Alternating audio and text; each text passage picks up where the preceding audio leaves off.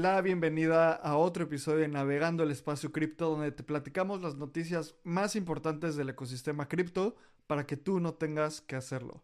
Aquí te informamos todo sobre NFTs, DAOs, precios, DeFi, el ETF, las liquidaciones, todo lo que pasó en las últimas semanas. Yo soy Ab, eh, estoy con mi gran amigo Lalo Crypto. Y Lalo, ¿de qué vamos a hablar hoy? ¿Cómo estás? Muy emocionado, Ab, y es que hoy vamos a hablar mucho sobre el tema del ETF de Bitcoin, que probablemente se pueda venir en las próximas semanas. Y también tuvimos una caída de precio, entonces hablaremos si se derivó por algún rumor de ahí. También hablaremos mucho sobre el ecosistema de Arbitrum, hablaremos sobre otras, el TUS como CK Sync que paró por algunos momentos. Hablaremos también sobre qué está ocurriendo con Sam Bankman Fried y una nueva cap, bueno, más bien una capa 1 está apostando por meme coins, así que vamos a hablar sobre todos estos temas y muy contento por estar en este primer navegando de 2024. Sí, ya extrañaba grabar. Creo que es algo... Grabar episodios es hasta un poco terapéutico, ¿sabes? Hablamos una hora de esto que nos encanta tanto. También tú que nos estás escuchando, pues ahí te estamos acompañando en el en donde sea que estés, si estás manejando, si estás corriendo, si estás simplemente escuchando. Te agradecemos mucho y antes de empezar, recuerda sumarte a nuestra comunidad en Telegram puedes ir al link de t.me diagonal espacio cripto, también suscribirte a Voyager. Esta semana volvimos a publicar el manifiesto de espacio cripto. Fue, ha sido uno de los ensayos más disfrutables que, que escribí hace en 2022 y también hace dos años hablábamos de bienes públicos, hablábamos de construir en comunidad. Creo que hoy más que nunca es importante Em, recordar eso. Así que ve a espaciocrypto.substack.com y suscríbete ahí. Y vamos al episodio dándole las gracias a los patrocinadores que hacen este programa posible. Obtén el mayor valor de Espacio Cripto con Voyager. En Espacio Cripto hemos creado una membresía exclusiva para aquellas personas amantes de este ecosistema. Con Espacio Cripto Voyager podrás encontrar trabajo en el ecosistema, ampliar tu conocimiento y conectar con la comunidad en un siguiente nivel. Vamos a tener acceso exclusivo a becas, reportes de investigación bimestral, reportes mensuales de airdrop, acceso previo a eventos de la industria y un club exclusivo para nuestros Voyagers llamado Voyager Club. Si quieres saber más información, ve a espaciocrypto.io y aprovecha para comprar nuestro primer NFT en donde vas a tener acceso exclusivo a Voyager con beneficios increíbles. Si quieres saber más información, te repito de nuevo, ve a espaciocrypto.io diagonal OE. ¿Te gustaría ser parte de una revolución cooperativa en el mundo de la Web3? Descubre Optimism, la capa 2 que está cambiando el juego. Optimism no solo es una capa 2 de Ethereum con transacciones más económicas y rápidas es un colectivo de constructores, empresas y miembros de la comunidad que trabajan en conjunto hacia la visión de Optimism. La visión de Optimism busca reinventar la organización y la economía digital, fomentando la creación de bienes públicos, la economía regenerativa y busca recompensar el impacto positivo. Optimism construye un futuro de coordinación y colaboración en la Web3. Imagina un espacio digital gobernado por sus ciudadanos donde las contribuciones positivas se recompensan con beneficios reales. En comunidad, impulsaremos el crecimiento sostenido y la creación de un ecosistema descentralizado. Entra a la comunidad de Espacio Cripto en Telegram o ve a optimism.io para conocer más. Este episodio es patrocinado por Giro, tu portal seguro, sencillo y entendible en la Web3. Giro es una wallet de custodia propia para acceder a todo el potencial de Web3, con integración directa a DeFi y bajos costos de transacción. Giro justamente es una wallet creada para el ecosistema latinoamericano en donde el equipo de Espacio Cripto también está trabajando en ella. Puedes ir a giro.cool y registrarte en el waitlist para ser de las primeras personas en probar esta wallet que estamos construyendo con muchísimo gusto para todo el ecosistema de la TAM. Así que te repito, ve a giro.cool. Giro se escribe H-I-R-O.cool.c-o-o-l Así puedes ir a tu navegador, también la liga está en la descripción del programa y regístrate para que seas de las primeras personas en probarlo. Buenísimo, entonces regresando como todas las semanas vemos los precios y en este momento Bitcoin está en 43.405 dólares, Ether está en 22.027 dólares. Y en los últimos 7 días Bitcoin ha subido 3%. En los últimos 7 días Ether ha bajado 4.4% y como no publicamos navegando desde hace dos semanas, veamos qué pasó en los últimos 14 días en Bitcoin. Pues no pasó básicamente nada, solo, o sea, bajó 0.1% el precio, pero viendo esto de 14 días, ha habido un par de sustitos, ¿no, Lalo? Como que ahorita vamos a hablar un poco de el incremento de precios, luego la liquidación de esos precios. En estos últimos 15 días, Bitcoin llegó a tocar los 45 mil dólares, que son precios que no veíamos desde hace mucho tiempo. Luego volvió a liquidarse hasta llegar a los casi 40 mil dólares y en este momento se recuperó. Y en Ether pasó algo más o menos similar. En los últimos 14 días, el precio de Ether ha bajado 3.8% y también llegó a tocar, llegó a levantar el precio de hasta 2.434 dólares y en este momento está en 2.200. ¿Cómo, ¿Cómo viste en Navidad y Año Nuevo los precios? A mí me gustó mucho que se mantuviera flat. Creo que también nos dio un momento de relajación y poder estar con la familia. Y es importante que veamos que estamos en precios desde que no habíamos visto desde abril de 2022, pero ahora la tendencia es mucho más positiva. Y algunos datos también que me gustaría recalcar es que en los últimos 365 días, Bitcoin ha subido 157%. Empezamos bien el año, cerramos bien el año y Ether también 78%. Es decir, Bitcoin ha tenido un mejor rendimiento en los últimos 365 días. Y esto es algo de lo que probablemente hablemos el día de hoy con el tema de los ETFs. Y este año se viene algo muy importante para Bitcoin, que es el halving. Así que no podemos dejar pasar esa oportunidad de recordar que viene muy probablemente en abril. Se estima que sean los últimos días de abril. Y esto siempre influye en los mercados cripto. Sí, y como estoy mostrando ahorita en pantalla, si quieren ver el video, vayan a, YouTube, a Espacio Cripto Podcast, y ahí van a poder ver todos los navegandos y los episodios en video. Siempre, Lalo, me encanta recordar cada año a qué precio empezamos, ¿sabes? El precio de salida de Bitcoin de este año podemos ponerlo en 42.300 dólares. Entonces, esa es la medida en la cual a final de año vamos a voltear para atrás y vamos a ver si está arriba de 42 mil, abajo de 42 mil, si fue un buen año. Yo creo que sin duda va a estar arriba de 42 mil. Suena que va a ser un año pues muy con muchas cosas que van a pasar y el precio de Ether, a ver, déjame lo busco exactamente. Va a estar el precio de Ether está exacto en 2300 pongámosle, sí, 2280, 2300. Entonces, me gustan esos números. En Bitcoin, 42000, 42300. ¿Y en Ether cuánto fue, Lalo? 2200 aproximadamente. Y hay otra métrica que a mí me gustaría tener muchísimo en la cabeza, que es la capitalización total del mercado. Esto quiere decir cuánto vale completamente el mercado cripto, sumando Bitcoin, Ethereum y todas las otras shitcoins, meme coins y todo lo que exista dentro del mercado. El día de hoy está en 1.6 trillion dólares, trillones de dólares.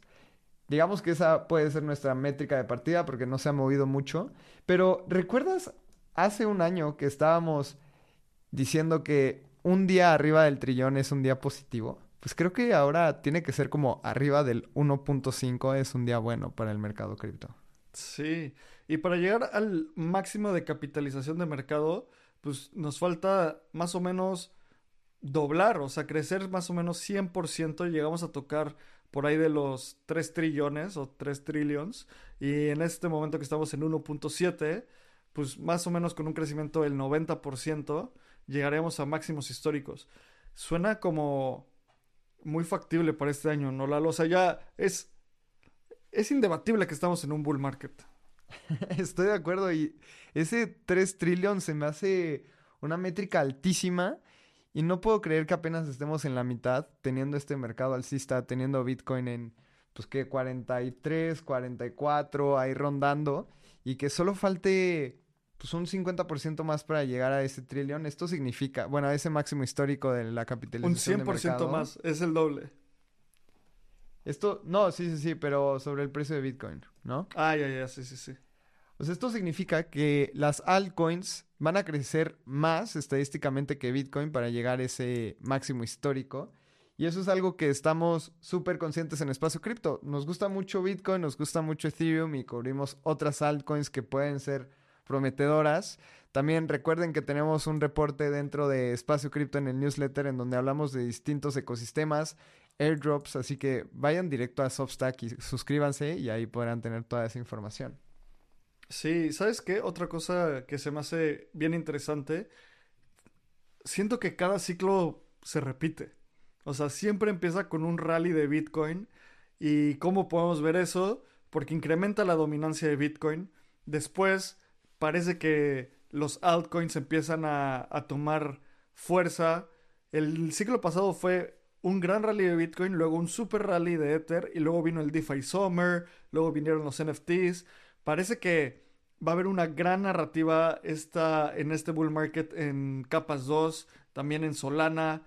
Eh, vamos a publicar un episodio de nuestras predicciones y las, cosas que vemos importantes, las tendencias para este año en, en la industria. Y yo me siento muy similar a como, a como me sentía ya, a lo que estaba pasando, pues por ahí de 2020, ¿no? Finales de 2020, inicios de... No, inicios de 2020. Esas son las energías que siento. Estoy de acuerdo y algo que quiero explorar este 2024 es el ecosistema de Solana un poco más. Creo que hay cosas interesantes que no hemos cubierto. Vamos a traer gente para hablar sobre el ecosistema de Solana porque también nos lo han pedido dentro de la comunidad y pues exploremos distintos ecosistemas, así como en el DeFi Summer hace algunos años hablábamos de Uniswap que era un DEX y pues realmente se volvió algo referente dentro del ecosistema. Tal vez en el, la tokenización de activos del mundo físico, en el ecosistema de Solana, quizás en el gaming, en el BRC20s, que son estos tokens dentro del ecosistema de Bitcoin. Hay muchas cosas nuevas dentro del ecosistema y este año hay que explorarlas porque sin duda en los bull markets aparecen nuevas tecnologías, nuevos equipos y nuevas narrativas que pueden llegar a ser muy, muy importantes dentro del ecosistema. Sí, Sí, sí, sí. Y pues bueno, vamos a la primera noticia de la semana. Eh, resumiendo lo, que ha pasado en las últimas semanas. Y es que Bitcoin cumple 15 años. Y eh, ya sabemos que el 31 de octubre festejamos el cumpleaños del white paper de Bitcoin. Pero esta semana festejamos el cumpleaños del bloque Génesis. Esto es que oficialmente el blockchain de Bitcoin empezó a producir bloques, empezaron a haber transacciones, el primer bloque minado por Satoshi Nakamoto, después la primera transacción enviada al gran, iba a decir Craig Wright, que evidentemente no es Craig Wright. Eh, Halfini. A Halfini, no puedo creer que se me ha olvidado, sí, a Halfini. eh, entonces, creo que esta es una de las efemérides más importantes de, del espacio cripto. Me encanta decirle efemérides porque me imagino en la primaria que había ese como el tablón de anuncios con las efemérides del mes. En, en la primaria de futuro va a estar el cumpleaños de Bitcoin en enero. ¿Quién iba a pensar que 15 años después Bitcoin ya era una iba a ser una moneda de curso legal en algunos países? Qué rápido se ha movido esta tecnología y es como decir que pues se envió la primer señal por internet o no sé, es, igual a decir que la primera computadora se conectó a internet y 15 años después ya todo el mundo lo utiliza. Bitcoin todavía no todo el mundo lo utiliza, pero países ya lo tienen como monedas de curso legal, inversiones en la bolsa, hay empresas gigantescas como Coinbase listadas en mercados públicos.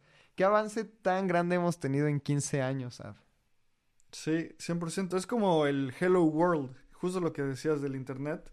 Y es un avance de 15 años. Y no sé, a mí me, me da mucha nostalgia porque recuerdo cuando yo empecé a escuchar de Bitcoin, ahí en 2016, pues yo no entendía nada. Y me acuerdo que hace poco tiempo después fue el, el halving y la gente se emocionaba y estaba muy feliz. Y hoy, este año, vamos a festejar y vamos a, deberíamos hacer un halving party, ¿sabes? O sea, una fiesta. y a mí me da mucha risa como en el espacio cripto nos emociona ver que cambia un número en una pantalla y lo festejamos como, no sé, como si fuera un gol del mundial. Literalmente vamos a ver que la recompensa a los mineros se parte a la mitad. De 6.25 va a pasarse a la mitad. Entonces, que va a ser un gran momento. Faltan 100 días aproximadamente a, partir del día de hoy, viernes 5 de enero. Así que lo podríamos estimar para el... Pues vean, aquí en la página nicehash.com dicen que el 14 de abril podría ser el día que ocurra el halving. Así que, pues después de 15 años, podemos estar viendo Bitcoin en su tercer halving. Y eso va a ser muy, muy importante y muy interesante. Sí, y Lalo, esta semana hubo un debacle en el precio, mucha gente se apanicó, como les dijimos, que el precio está rondando los 44 mil dólares en este momento, eh, los 43 mil 500, llegó a bajar hasta 10% porque se empezaron a hacer reportes de que se liquidaron más de 540 millones de dólares en futuros, más bien en posiciones cripto. Gente que estaba en un long, gente que estaba apostando a que, a que subía el mercado cripto, fueron liquidados, o sea, era gente muy ambiciosa y en el momento en el que baja el precio, se liquida y se liquida y se liquida y se liquidan esas posiciones hasta una, una baja de alrededor del 10%. Y cuando empezamos a ver eso de por qué salió, creo que esta es una de esas cosas donde es muy difícil identificar qué es lo que mueve el precio. ¿Sabes? No sé si a ti te ha pasado que de repente te manda un mensaje un amigo o una persona y te dice, oye, ¿qué onda? ¿Por qué está subiendo Bitcoin?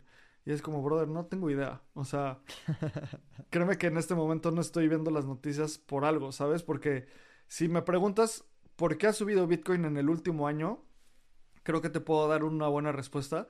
Pero si me preguntas por qué subió Bitcoin hoy 5%, pues no, no te voy a poder dar una, buena respuesta. Entonces, en el momento en el que hay estas bajas, eh, estas liquidaciones, al mismo tiempo salió un reportaje de una cosa que se llama Matrix Port, que el fundador de Matrix Port dijo que había, había hablado con analistas y no se iba a, no se iba a aprobar el ETF de Bitcoin. Entonces eso a mucha gente le asustó o no, no sabemos. O sea, yo no sé qué fue primero, si la noticia o las liquidaciones y estamos intentando explicar las liquidaciones por la noticia o la noticia coincidió y simplemente le echó más gasolina al incendio. El punto es que estos dos factores coincidieron. Hay un meme que me gusta mucho que habla muy bien la narrativa del mercado financiero tradicional en general. Entonces, te lo voy a contar. Es como si estuviéramos en una oficina y yo te cuento, oye, es que vendí mi coche y alguien escucha, vendí, y todos empiezan, vendí, vendí, vendí, entonces empieza a vender el mercado. y después es como, oye, no, es que fui al súper y compré galletas. Y es, compré, compré, compré, compré, y todo el mundo empieza a comprar de nuevo. Y siento que este, esta cascada de liquidaciones dentro del ecosistema, igual, pudo haber sido causado o por esto de Matrix Point, o pudo haber sido causado por el Open Interest. Sin embargo, creo que es algo que van de la mano. Como que mucha gente empieza a decir, ah, está empezando a caer el precio, muy probablemente sea por esta noticia y tal vez sea porque hay un montón de personas esperando el ETF y fueron liquidadas. Lo que sí es muy importante recordar es que dentro de los mercados con apalancamiento hay un aspecto que se llama el funding rate. Y el funding rate es cuánto paga alguien que tiene una posición por mantener esa posición. Por ejemplo, si yo tengo una posición de 10x en Bitcoin y pongo mil dólares, voy a pagar un funding rate que se cobra cada 8 horas a las personas que están en mi posesión opuesta. Y esto es algo importante porque es un atractivo para tomar la contraparte de la posición. Por ejemplo, si todos creemos que el, el, ETF de Bitcoin va a ser aprobado, pues es muy fácil poner una posición larga y pensar que Bitcoin va a subir. Pero tiene que haber una contraparte. Y esa contraparte tiene que saber que el riesgo es lo suficientemente alto como para recibir un funding rate suficientemente alto. Entonces, en este momento como que estábamos todos muy apalancados hacia arriba, hacia abajo y también esto causa este tipo de cascadas en el tema de los precios. y se recupera ese funding rate y ya no es tan agresivo como estaba hace algunos días. Sí, sabes, creo que también viendo los mercados, recordando los bull markets, en un bull market pasa esto cada tres o cada seis meses, ¿sabes? Porque la gente empieza a tener muchísima codicia, empieza a tener posiciones en largo muy apalancadas y simplemente el mercado se tiene que balancear. Y cuando hay posiciones en largo muy apalancadas, con un movimiento no tan grande en el precio, hace que se liquide esa posición. ¿Y qué pasa cuando se liquida? Se vende Bitcoin, lo cual hace que baje más el precio y lo cual hace que, se que otras personas se liquiden y baje más el precio y así hasta que llega como, no sé, como se barren todas esas posiciones apalancadas y reiniciamos el ciclo para arriba. Creo que eso es lo que pasó. Y... ¿Por, qué creo que eso es lo, que pasó? Porque, Lalo, ¿tú cuando habías escuchado de Matrixport? Yo pregunté cómo se comía eso, o qué, qué cripto era esa. sí, o sea, ¿estás de acuerdo? Pudieron haber publicado esto un par de personas random que son como... Ni siquiera es alguien como una entidad muy reconocida.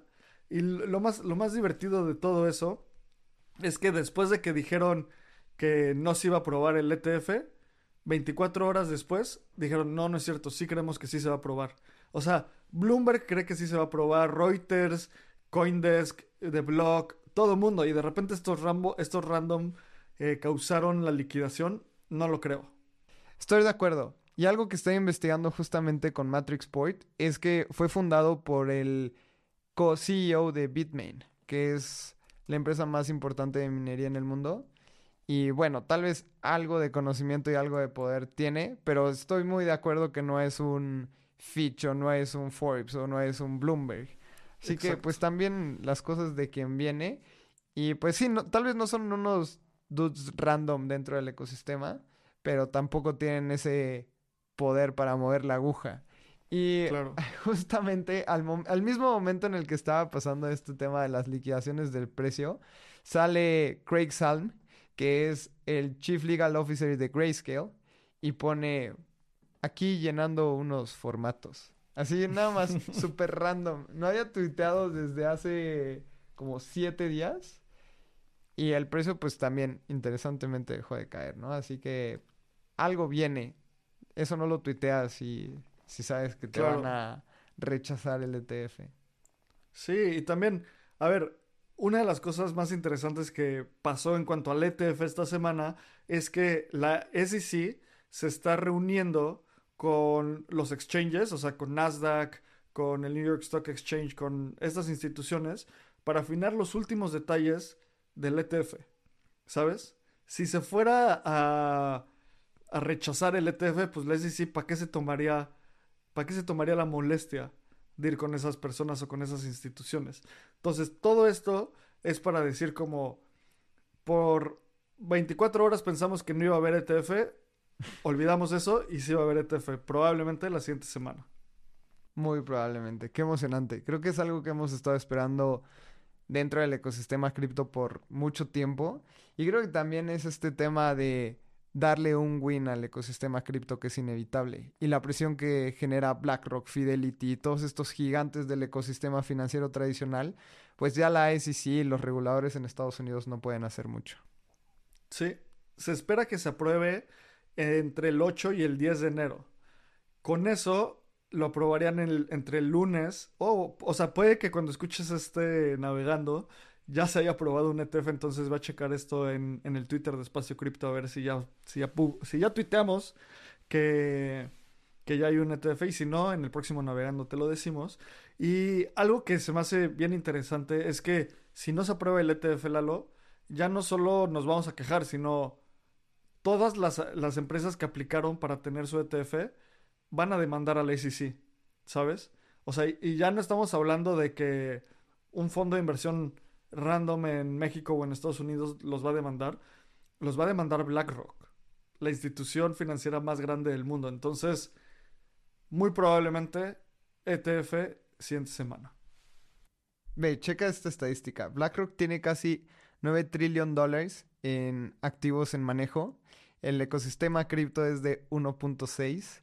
Así que es más de cinco veces más grande que todo el ecosistema cripto. Sí. y, y es solo una empresa, ¿sabes? Exacto. Sí, pues sí. Y en ese, en esas, en lo mismo, en el mismo ambiente de ETFs, uno de los ETFs más esperados es el ETF de Grayscale, porque el GBTC era un fideicomiso donde los, inversionistas tradicionales y retail, más bien institucionales tradicionales, podían tener acceso a Bitcoin. Y este, ya hemos hablado mucho de cómo hay un premium o hay un descuento, dependiendo de si estamos en un bull market o un bear market, por cómo está diseñado el fideicomiso. El punto es que Grayscale es parte de DCG. DCG está en una pelea eh, muy profunda, específicamente Barry Silbert está en una pelea muy profunda con Gemini, el exchange de los hermanos Winklevoss, eh, los gemelos de Facebook básicamente. Y esta semana la noticia es que Barry Silbert renunció como el chairman eh, de, de DCG. Parece ser que por anticiparse al ETF de Bitcoin y estar muy limpios y asegurar tener la casa en orden para que el, para que SEC no tenga ningún, ninguna queja para aprobar el ETF de Grayscale. Este, a mí me suena como un renuncia a Barry Silbert y te damos el ETF en Grayscale. Como empezar, lo mismo que pasó en Binance. Es, fue como, quiten así sí, paguen una multa y les damos el perdón y listo, ya tiene la bendición de la SEC y de los reguladores en Estados Unidos para seguir operando. Siento que es el mismo juego con Barry Silbert, que es alguien que se ha sido muy polémico y ha movido dinero entre sus empresas para no pagar estas multas y decir, bueno, es que la empresa que te debe está en bancarrota, pero la otra tiene los fondos de la empresa, etcétera. Ha hecho unas jugadas financieras pues no ilegales, pero turbias para el ecosistema y para la reputación y fue como Barry Silbert, ya, salte y qué tal si te damos ya la aprobación del ETF. Sí, sabes, yo siento más bien que fue algo interno, más bien así como porque pues ningún regulador les dijo eso, pero tal vez fueron como, oigan, mejor ya, o sea, Barry, llégale, igual te va a ir muy bien porque pues eres dueño de esta empresa, pero llégale, ya no se hace el chairman y así la SEC, pues nos ahorramos esa discusión, ¿sabes? O sea, es como anticiparte a decir, mejor me ahorro la pelea, llégale. Estoy de acuerdo. Qué emocionante, siento que todas estas fichitas de ajedrez se están moviendo para una inminente aprobación de el ETF de Bitcoin. Sí, pues vamos a ver la siguiente semana a ver que si, si vamos a, a, tener el ETF, vamos a hacer una pequeña celebración. O sea, Lalo, no sé, llevamos, yo llevo esperando el ETF desde 2016. O sea, los hermanos Winklevoss lo llevan intentando hacer. Qué triste, lo llevan intentando hacer años y ellos no van a tener un ETF. O sea, la gente que estuvo luchando por años no lo va a poder obtener. Tal vez sean custodios de algún ETF pronto o algo así. Sin duda va, va a ser súper positivo para el ecosistema y ellos se van a beneficiar, pero sí, sí está medio sad que hayan buscado tanto tiempo y no se haya logrado. O sea, siento que es como el futbolista que llevó toda su carrera al equipo a la final y siempre la perdió, se retira y ganan. ¿Sabes? Es como fuck, o sea... O se lesiona y van al mundial. Sí, sí, sí, sí, justo. Y hablando de Bad Boys, los Bad Boys de cripto que Barry Silbert está en una línea gris, tal vez más cercano a la, a la parte oscura de la línea gris. Eh, la siguiente noticia es con Sam Bankman Fried. ¿Te acuerdas que iba a haber un segundo juicio? Que en el primer juicio ya se declaró, bueno, ya lo encontraron culpable. En marzo van a dictar la sentencia. Iba a haber un segundo juicio donde había otros eh, otros delitos, eh, iban a, lo iban a inculpar, más que inculpar, lo iban a acusar de otros cargos. Y resultó que los reguladores americanos dijeron, no, ya no vamos a hacer un segundo juicio, ya para qué, ya lo tenemos, o sea, ya de por sí va a estar en la cárcel un montón, no hagamos un segundo juicio. Esto a mucha gente le causó, no le cayó bien, porque fue, a ver, este güey sí, ya lo, lo van a meter a la cárcel por esos delitos, pero en los otros delitos que hizo, hay más personas involucradas, no solo Sam Bankman Fried. Estaba también su mamá y diciendo como, oigan, sus papás también deberían de ir a la cárcel. Y resulta que pues ya no va a haber un este segundo juicio se me hace algo como medio raro, ¿sabes? O sea, siento que voy a hablar como, como tú, Lalo, en una teoría de conspiración. Esto es por el cabildeo que tuvo Sam Bankman Fried con reguladores y los millones de dólares que les dio el año pasado. Así como, oigan, ya les di mucho, ya no me. O sea, casi ya no metan a mis papás a la cárcel, yo me voy a la cárcel, listo. Estoy completamente de acuerdo. Yo creo que esto pasa y pasa mucho. Es como, ya, ya tienen al malo de la película, ya no metan a los secuaces y todos nos callamos. Ya tienes ahí tu, tu periodicazo de por vida. Voy a estar en la cárcel. Siete cargos, siete cargos culpables, una sentencia que puede llegar a ser de hasta 120 años en la cárcel. La dictan en marzo, pero esa puede ser la mayor sentencia que pueda recibir Sam. Y pues ya, o sea, mantén a mis padres fuera, mantén a todos mis secuaces fuera y listo. Creo que esos pactos ocurren muy, muy seguido y no se me hace algo raro que esto pase. Está medio chafa, ¿no? O sea... Sí, claro. Sí debería haber un segundo, un segundo juicio, tal vez un poco más rápido, pero si los papás de Sam Bankman Fried deben de ir a la cárcel, pues que vayan a la cárcel. Es como la crisis en 2008, que solo una persona fue a la cárcel por toda la crisis del 2008. Y fue como, ya, desapareció. Multas por aquí, multas por allá. El, el gobierno de Estados Unidos ayuda financieramente a algunos bancos y la gente es quien se queda sin su dinero. Y solo una persona a la cárcel. Que quién sabe quién fue esa persona, ¿no? Sí, ese, ese sí fue un random. Ahí como algún trader de, no sé, Goldman Sachs o algo así, ¿sabes? O sea, ahora pues se va a ir Sam Bankman Fried a la cárcel. También yo espero que le den muchos años, ¿sabes? O sea, no que lo encuentren con menos sentencia y luego se porte bien en la cárcel cinco años y después lo liberen, ¿sabes? O sea, el sistema de justicia americano es muy raro. Y hablando del sistema de justicia americano, la siguiente noticia es que un juez ya encontró que Luna, o sea, más, más que encontrar, dictó que Luna es un security, o fue un security. La forma en la cual vendieron Luna y engañaron inversionistas, además de engañar a inversionistas, eso es independiente, pero la forma en la cual se vendía Luna era un security porque era un contrato que prometía un rendimiento. Y lo más importante de todo esto, Lalo, es que, y justo lo platicábamos antes de entrar a grabar esto, es que dicta un precedente. Se dice, se dice cómo, qué, qué criptoactivo es un, es un security, y de aquí el Gary Gensler se puede agarrar y decir como, no, pues ahí ya hay precedente de que un juez dijo que una criptomoneda que hace esto es un security, entonces todas son un security. Y uno de los puntos más riesgosos de, esta, de este dictado es que también encontraron que UST era un security porque podías hacer staking y obtener rendimientos en Anchor. Entonces, eso es una línea bastante gris porque entonces todos los assets que hagan staking son un security o no, o solo cuando son pegados al dólar. O sea, abre más puertas y creo que a final de cuentas es, es una de las primeras, eh, de los primeros juicios perdidos que ha tenido cripto eh, frente a el, ¿te acuerdas del juicio de Ripple donde ganó Ripple contra el SEC? Entonces vamos a ver a dónde lleva esto. La verdad creo que hay algunas cosas que, que tienen que ser reguladas y tiene que haber claridad. Sí va a haber algunos, definitivamente muchos crypto tokens son securities, ¿sabes? La gente los hace para, para hacerse millonarios. Eh, la entidad que define desde mi punto de vista si es un security o no, y no soy un abogado, don't quote me on this, es su nivel de descentralización. Por eso Bitcoin no es un security, por eso Ether no es un security. Entonces, vamos a ver a dónde lleva esto solo son más problemas igual para Terraform Labs. Mucha gente va a ir a la cárcel de ese lado. A mí se me hace un quick win para la SEC. Y era muy fácil ganar este juicio una vez que Terraforms ya estuviera clarísimo que fue una estafa.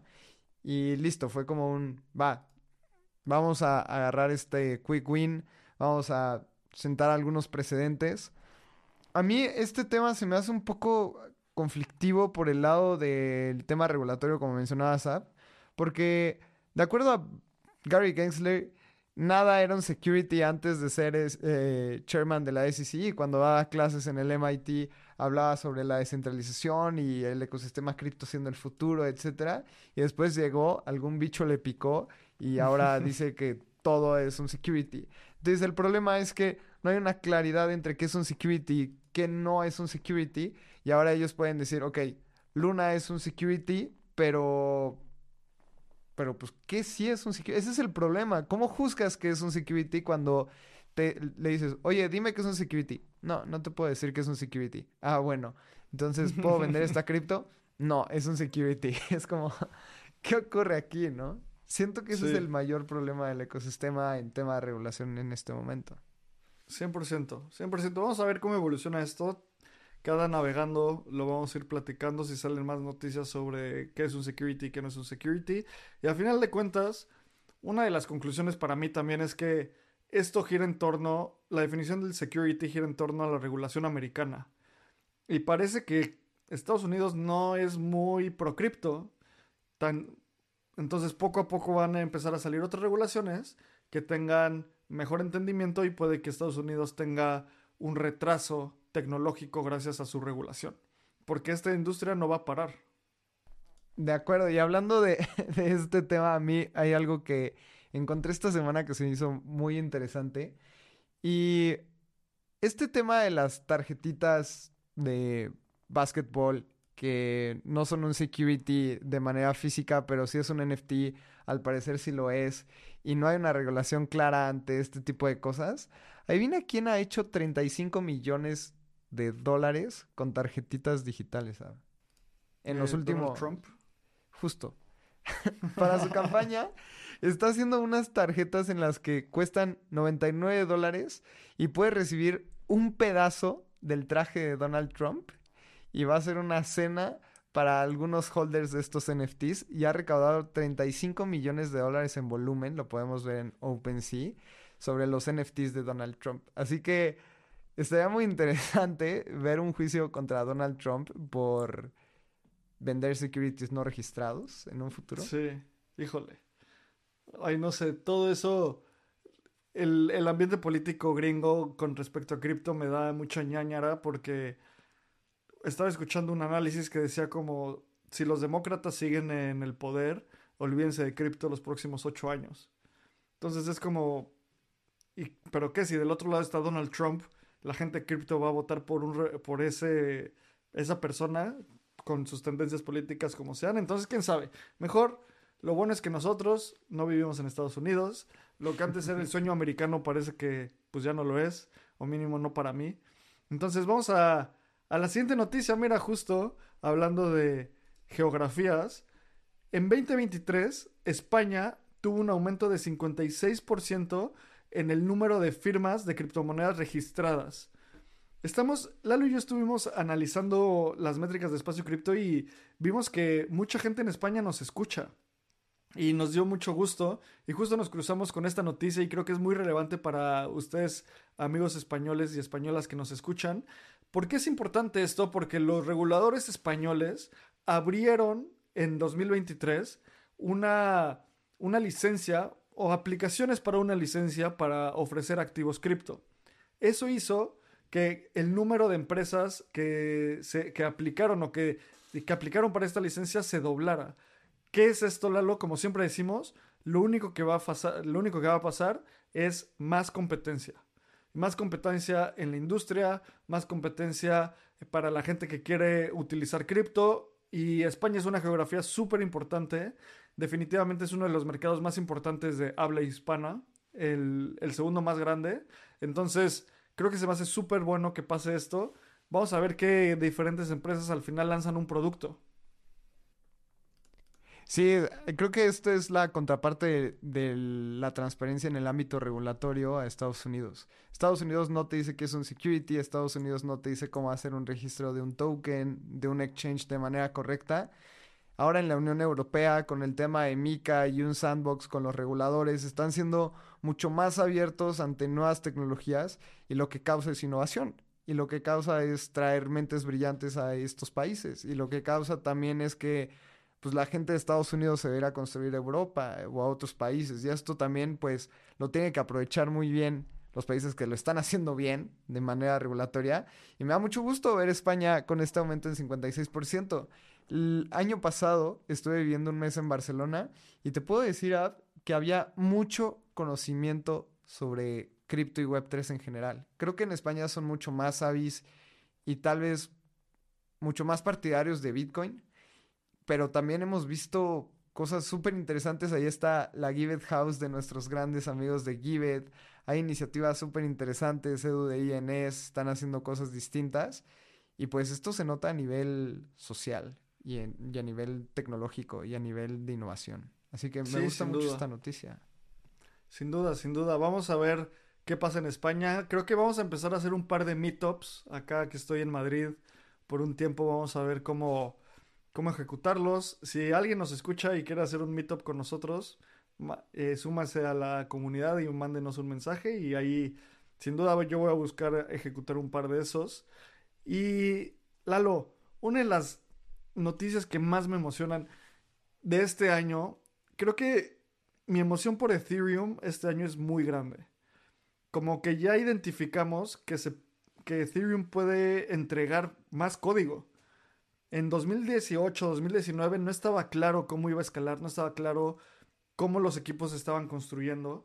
Y parece que desde, desde que empezó a haber todo este movimiento alrededor del merge, ya estamos mucho más organizados como comunidad para entregar mejoras en Ethereum. Y la siguiente mejora es Dankun. ¿Por qué Dankun? Por el Dank Sharding y Cancún. Eh, Cancún fue donde se hosteó DevCon 3 o 2, no me acuerdo. Así como la pasada fue Chapela, que fue Shanghai y Capella. Entonces, en cada ciudad donde se hosteó DevCon está siendo metido en el nombre de las actualizaciones. ¿Y qué va a haber en Dankun? Básicamente Proto Dank Sharding, que son los blobs. Y justo tenemos un episodio con Mario, con Mario Vega del, Ethereum Foundation, donde hablamos sobre blobs. ¿Es el episodio 143, Lalo? Episodio 142. ¿Cómo los blobs harán transacciones 100 veces más baratas? Entonces, con, vayan a ese episodio, escúchenlo porque así van a entender qué va, qué va a ser. Y si no quieres escuchar todo el episodio, el resumen es transacciones 100 veces más baratas en Layer 2. Entonces, si hoy pagas en Arbitrum, no sé, un centavo de dólar, vas a pagar un, un centésimo de centavo, o sea, un milicentavo de dólar para ejecutar cualquier transacción. Lalo, quiero que todo el mundo que nos escucha, los wires que nos escuchan, se queden con este modelo mental. Hoy tú cuando vas a Twitter, no, no le pagas a Amazon Web Services por utilizar los servicios que estás leyendo en Twitter. ¿sabes? Al final del día, Twitter le, le paga a Amazon Web Services una factura de miles de dólares al mes. ¿Y por qué puede hacer eso? Porque el costo de que tú utilices Twitter y tú utilices todo lo que pasa en Amazon Web Services es tan bajo, son centavos, que tú como usuario no tienes que pagar por eso. Lo mismo va a empezar a pasar con los blogs. Las carteras de repente van a empezar a hacer gasless gasless para los usuarios, o sea, los usuarios no van a tener que pagar gas. Y lo que va a hacer es que no pagues gas, simplemente las carteras lo van a poner como un costo, lo van a poner como parte de su modelo de negocios. Y en lugar de, que tú pagues, no sé, 5 centavos por una transacción, en el momento en el que pagas 5 milicentavos, pues una cartera ya puede consolidar todas esos, esas transacciones. Entonces, eso es lo que viene con, con Dankun. ¿Y cómo, por qué es importante esta noticia? Porque ya se va a hacer la implementación de este hard fork en el testnet de Goerli el 17 de enero, en el testnet de Sepolia el 31 de enero y en el, en el testnet de Joleski el 7 de febrero. Lo cual todo apunta a que alrededor de marzo, si todo sale bien, vamos a tener este upgrade. A mí se me hace muy emocionante como usuario porque lo único que tengo que saber es que va a ser más barato todo. Y últimamente hemos visto en Twitter y en, dentro de la comunidad del ecosistema cripto que otras capas 1, por ejemplo Solana, son mucho más baratas dentro del ecosistema y por eso están teniendo un crecimiento impresionante. Aquí tengo el costo promedio de una transacción en Solana, que es de 0.0003 dólares, que también baratísimo. Y en Arbitrum el costo de una transacción es de 0.08 dólares. Justamente después de esta actualización, el precio va a ser prácticamente el mismo. Va a ser tan pequeño que va a ser insignificante y no vas a tener que decir, uy, no, mejor lo hago por Solana porque en Arbitrum me sale en 8 centavos de dólar en lugar de 0.0003. Porque te va a costar 0.0008. O sea, es prácticamente nada. Y esta narrativa de que las capas 2 van a crecer a partir de Dankun se me hace muy correcto porque ya no va a importar el costo de transacción. Ya probablemente lo único que te vayas a preocupar van a ser los puentes a Ethereum, que si lo quieres utilizar no vas a necesitar hacerlo porque todo lo puedes hacer en una capa 2. Así que a mí me gusta muchísimo esto. Y ah, la segunda, el segundo ecosistema con mayor volumen en los últimos 24 horas es Arbitrum, únicamente detrás de Ethereum. Ni siquiera Solana está ahí. Entonces, va a ser muy atractivo para developers. Creo que hemos visto una comunidad muy negativa de devs construyendo en Ethereum y yéndose a otras blockchains por el tema de los precios. Creo que van a regresar y se van a dar cuenta que construir en el ecosistema de Ethereum después de esta actualización va a ser igual o más barato de lo que estaban haciendo en capas random como de EOS. No sé, Ethereum on ¿sabes? Sí, sí, sí. Sí, justo. Vamos a ver qué pasa. Creo, ya viendo, leyendo bien es Cancún de Nev. Entonces es Dencún. Por ahí de marzo. Esto es gigante, Lalo. Es de lo más importante que va a pasar en los próximos, en los próximos meses. Transacciones baratas es incrementar el ancho de banda. Y cuando incrementa el ancho de banda, nacen aplicaciones. Entonces, justo los, los, los product builders, los devs van a empezar a aprovechar esto. Entonces, si quieren saber más sobre Protodank Sharding, vayan al EIP 4844.com, ahí van a poder leer más. Y si lo quieren en español, mucho más fácil, vayan a escuchar el episodio 142 con Mario Vega, ahí hablamos mucho al respecto, también ponemos un par de ejemplos súper interesantes, muy divertidos. Escuchen ese episodio y bueno, ¿cómo ves Lalo? A mí me encanta, ya te tengo una predicción o te tengo una... Hagamos una suposición o una predicción a largo plazo. El día de hoy, viernes 5 de enero, el volumen total transaccionado en Arbitrum es de 1.8 billón dólares. Esto es mayor al volumen en Ethereum. Hoy Ethereum ha realizado en volumen 1.4 billón y Solana está en 680 millones. Es decir, Arbitrum casi hace un 3x en el volumen de Solana. Después de esta actualización, ¿cuál crees que sea el promedio en volumen de Arbitrum? ¿Crees que suba en un año más de 2x? ¿Crees que se mantenga? ¿Qué crees que va a pasar ahí? En un año yo creo que puede llegar a ser al menos 5x. O sea, que llegue a un promedio o va a haber días donde puede que llegue a tocar más de 10x, pero tal vez lleguemos a tener algún promedio de 5x, o sea, 5 billion. Me gusta. Y ve, el top 5 de cadenas o ecosistemas con mayor volumen al día de hoy es Arbitrum, Ethereum, Solana, Binance Smart Chain y Polygon, en ese orden. Están fuera otras capas 2 como Optimism, CK Sync, que están en el 8, 9 y Base está en el 12. ¿Ves alguna de estas tres en el top 5? Y si sí, ¿a quién sacarías? Base, sin duda alguna. Puede, si, todo el empuje de, de, Coinbase se va para allá, Base podría llegar. Y a ver, para, para estas predicciones, ¿cuál es el máximo eh, volumen transaccionado que ha, ha, habido en Ethereum en la historia? ¿Lo tienes ahí a la mano? Uf, no, no lo tengo, pero te, te lo voy a compartir para que lo proyectemos y la gente que nos esté viendo en YouTube pueda ver con nosotros estos números. Se me hace muy loco la predicción, Av, de que hayas puesto a Base, que está en el lugar número 12, posicionarse dentro del top 5 y no hayas mencionado a Optimism, por ejemplo, pero creo que tienes una muy buena explicación del por qué. ¿Y a quién de estos cinco sacas? Tienes a Arbitrum, Ethereum, Solana, Binance Smart Chain y Polygon. Yo creo que sale Ethereum y Binance Smart Chain. Porque, a ver, mi lógica es esta. Wow. En Ethereum va a ser el, el consensus layer final, ¿no? Entonces, mientras más, solo va a ser mucho más caro transaccionar en Ethereum y va a ser más barato en Layer 2. Entonces, Ethereum, la capa 1, siempre yo he dicho que está diseñada no para que la toquen humanos, sino para que la toquen computadoras.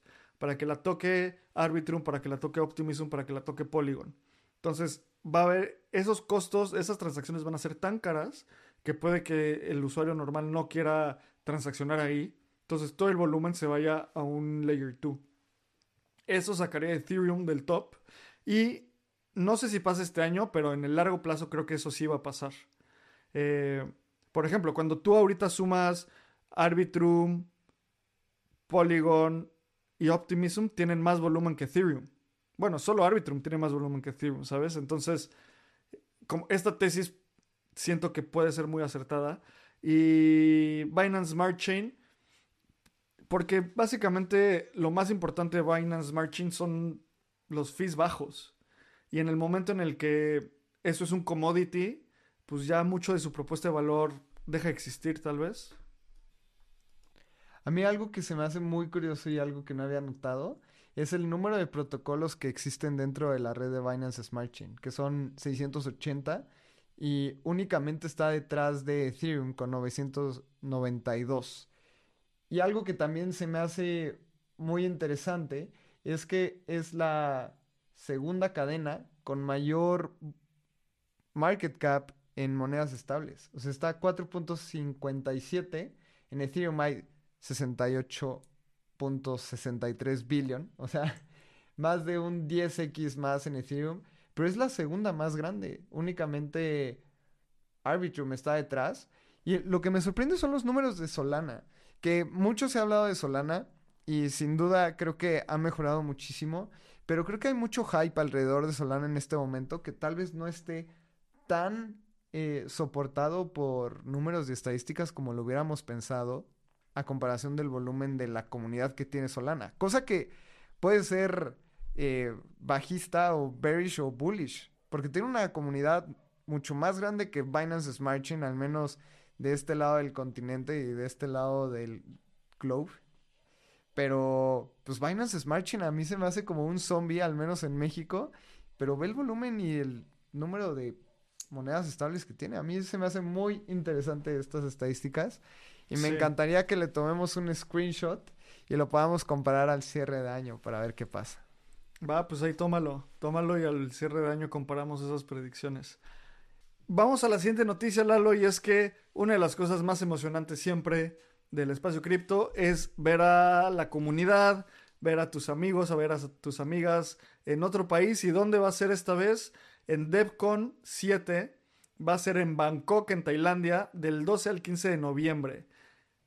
Repito, DevCon 7, Bangkok, Tailandia, de 12 al 15 de noviembre de 2024. Y Lalo, tú estuviste en DevCon 6 en Bogotá, viviste la euforia, tanta gente emocionada. Ya tenemos fecha, nos vamos a ver ahí. ¿Qué te emociona? ¿Cómo ves? Sin duda es el evento más importante del ecosistema de Ethereum. Así de sencillo. Ni ETH Denver ni ETHCC, ninguno de estos es igual a la talla de DEFCON. ¿Y qué es lo que ocurre en DEFCON? Se supone que es una conferencia para desarrolladores, sin embargo hay un montón de escenarios en donde se hablan de distintas cosas.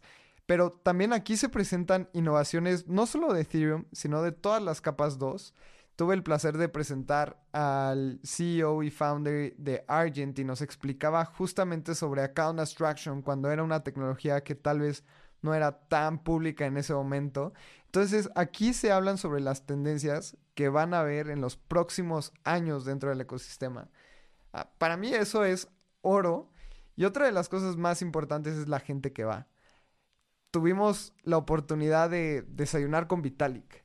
Así, Aya Miyaguchi, que es la presidenta de la fundación de Ethereum, nos invitó a una cata de cacao. O sea, es un momento para convivir con muchísimas personas dentro del ecosistema, con la comunidad. Ahora vamos a aprender muchísimo sobre la cultura del sudeste asiático, así como las personas que vinieron a Latinoamérica aprendieron de nuestra cultura.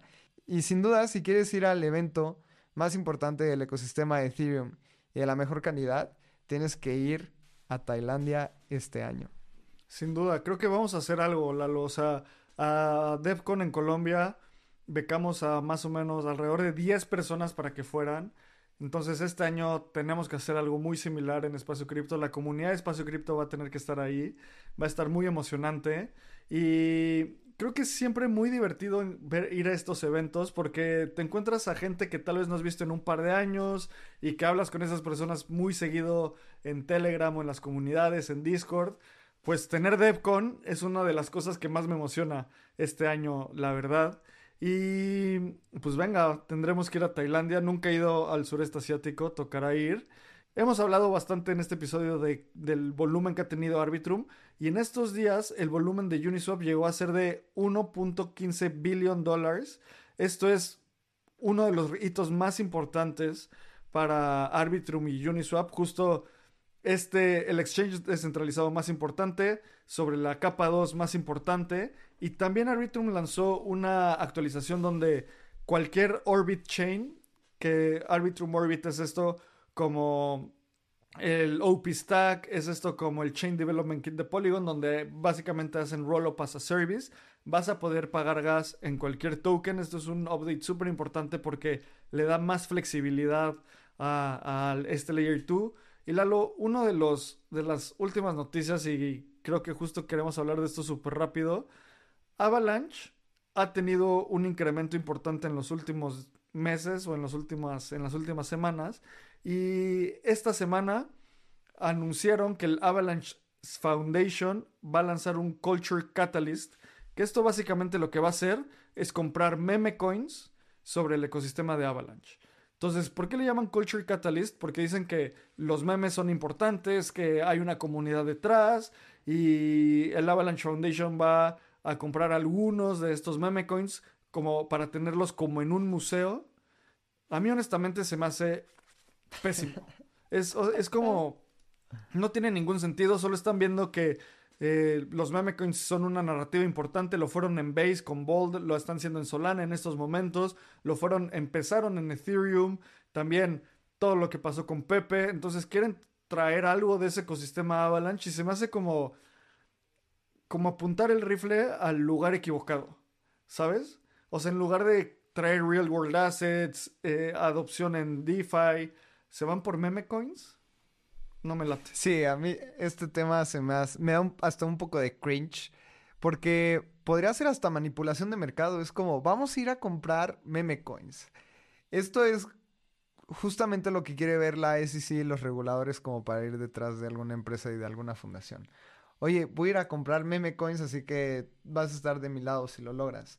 Y es importante mencionar que el mercado total de las meme coins es muy grande. De hecho, CoinGecko tiene una categoría justamente de meme tokens de 20 mil millones de dólares.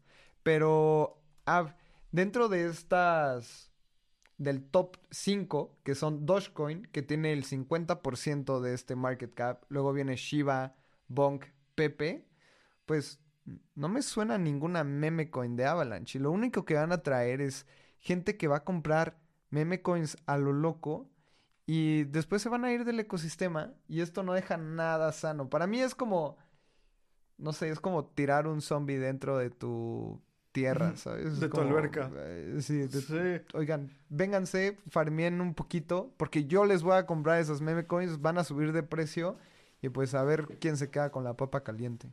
No, está pésimo. Eh, también eso solo va a traer grifters, porque también muchos meme coins son rock pools. Y en la última noticia de este navegando, CK Sync no produjo bloques durante cuatro horas el 18 de diciembre. CK Sync es uno de estos, de estas Layer 2 CK, bueno, con Zero Knowledge Proof nativos. Y Lalo, la verdad, hay que ser muy críticos. Siempre hablamos, festejamos cuando hay muchos progresos. Pero si hay algo que un Layer 2 no puede pasar, es que se caiga, ¿sabes? porque en el momento en el que empieza a ver con nuestra predicción pasada miles de millones de dólares al día en ese layer 2, pues va a ser importante que siga produciendo bloques. Estoy muy de acuerdo y creo que, como mencionabas, hay que ser críticos en el momento que hay que ser críticos.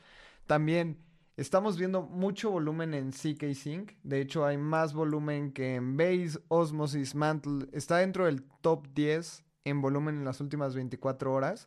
Y también esto viene porque hay una muy fuerte narrativa sobre un airdrop, sobre CK Sync. Entonces también tenemos que tener mucho cuidado y aprovecho a hacer este, esta alerta en donde lugares en donde se cazan airdrops puede que no estén listos para el volumen que se estén transaccionando y esto puede hacer que haya este tipo de problemas. Así que recordemos que las blockchains y más estas blockchains nuevas pueden ser un lugar en donde hayan errores. Así como Solana paró varias veces hace un par de años, así como Arbitrum también tuvo un paro, así como Ethereum tuvo un hack. Mientras más tiempo pasa, estas blockchains son más seguras y obviamente si tienen menos tiempo, este tipo de errores pueden pasar. Así que ahora le tocó a CK Sync, creo que se me hace un proyecto súper sólido de todas maneras y lo han sabido arreglar. Sin embargo, hay que ser muy críticos cuando las cosas no están bien y esto pues no estuvo nada chido. Sí, 100%, 100%. Y pues bueno, esta fue la última noticia del navegando de hoy. Como dijo Lalo, vayan a YouTube, vamos a hacer contenido muy especializado y contenido nativo para esa, para esa plataforma. Súmense a nuestro Substack, que es de lo más importante, espaciocrypto.substack.com. Ahí publicamos gran parte de nuestro research. Y Lalo, como siempre digo, muchas gracias por, por este episodio y muchas gracias por querer saber más hoy de lo que sabías ayer. Nos vemos la siguiente semana. Este guion de Mundo Futuro lo escribió una inteligencia artificial. Imagina un mundo donde la tecnología se convierte en una extensión natural de nuestras vidas. Donde cada experiencia se eleva a niveles inimaginables de simplicidad. Un mundo donde los límites se desdibujan y las ideas se hacen realidad con un solo toque. El mundo cambiará más en los próximos 10 años que en los últimos 100. Yo soy Jorge Alor. Yo Mario Valle. Y yo Jaime Limón. No te pierdas Mundo Futuro, el principio del fin. Disponible en cualquier plataforma de podcast. Mundo Futuro, Mundo Futuro.